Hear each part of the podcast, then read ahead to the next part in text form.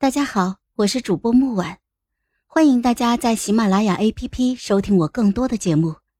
今天我们带来的故事叫《云霄》第十三集。底下的朝臣面面相觑，打量我的目光神色各异。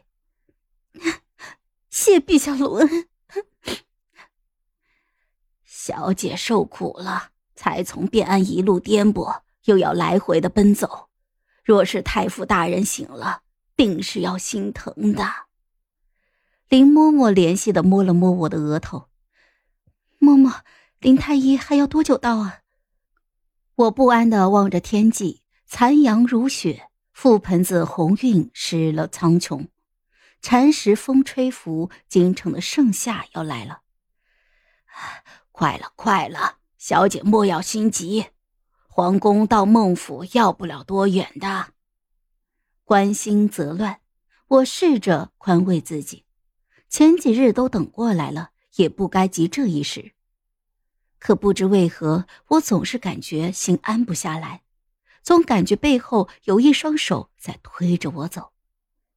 眼下太医就要到了，那种如芒在背的感觉却更是强烈。我没有去想林太医是否能够医好父亲，我甚至不敢去想，我只能够将希望寄托给这名誉天下的桃林圣手。我不安的在爹爹的房门口来回的踱步，却又不敢进去看一眼。爹爹向来注重形象，我怎么能忍心让旁人见他如此的狼狈？门口的小厮急匆匆的赶了过来，面色慌乱。报报告小姐，大事不好了！林太医被歹人袭击，而今被接回林家，昏迷不醒。啊！什么？啊我两眼一昏，脚步虚浮了起来，险些倒了下去。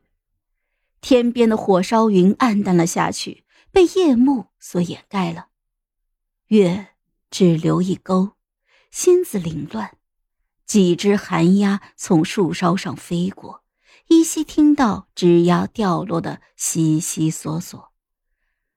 不过几息间，又闻传唤：“报，林太医之女林连生求见。”我正欲开口，一位身穿白衣的女子就径直走了进来。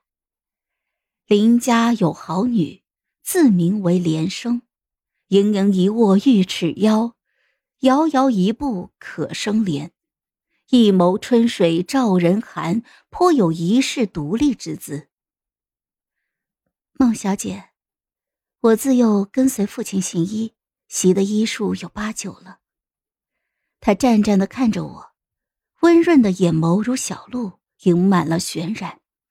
万千言语，只一眼令我知晓。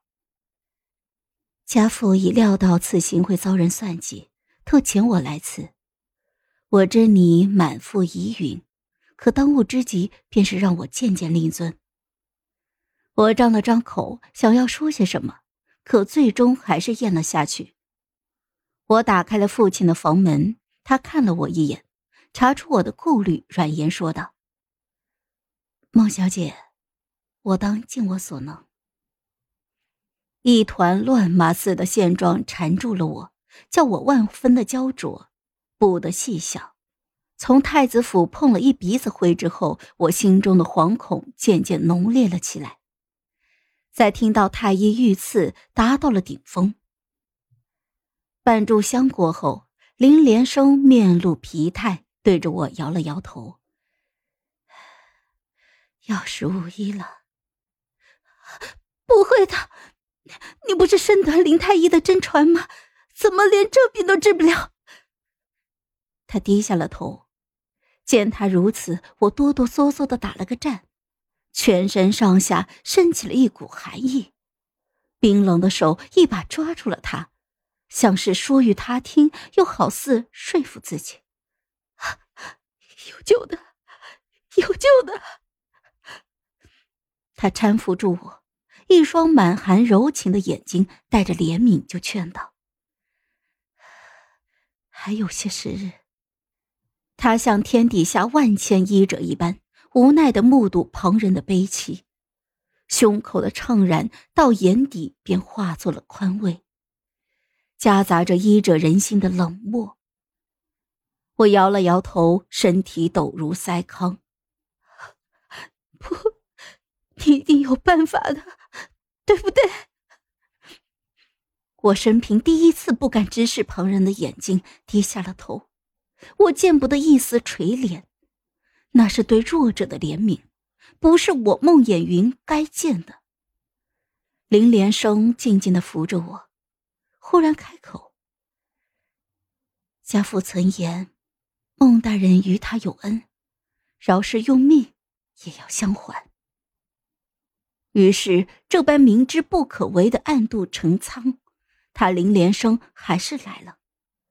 我醍醐灌顶，松开了紧握他的双手，想挽救这般失态。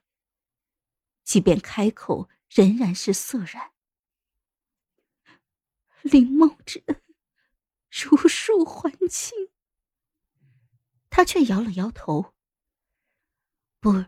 如今朝堂纷争，诡谲迷乱，黑白颠倒。孟小姐，望自珍重。一双如霜雪般的玉手替我揩去了眼泪。他扶了扶衣袖，略有吃力的背上了那沉重的衣箱。我搭了一把手，他柔柔的冲我展颜一笑，表示感谢。我看着他迈着步子走向了那朱红的宫门。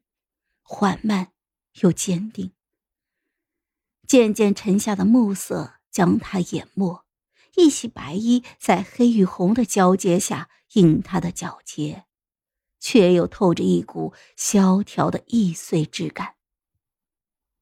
好了，本集故事就到这儿，我们下集见，记得订阅和点赞哦。如果你有喜欢的故事，也欢迎在留言区告诉我们。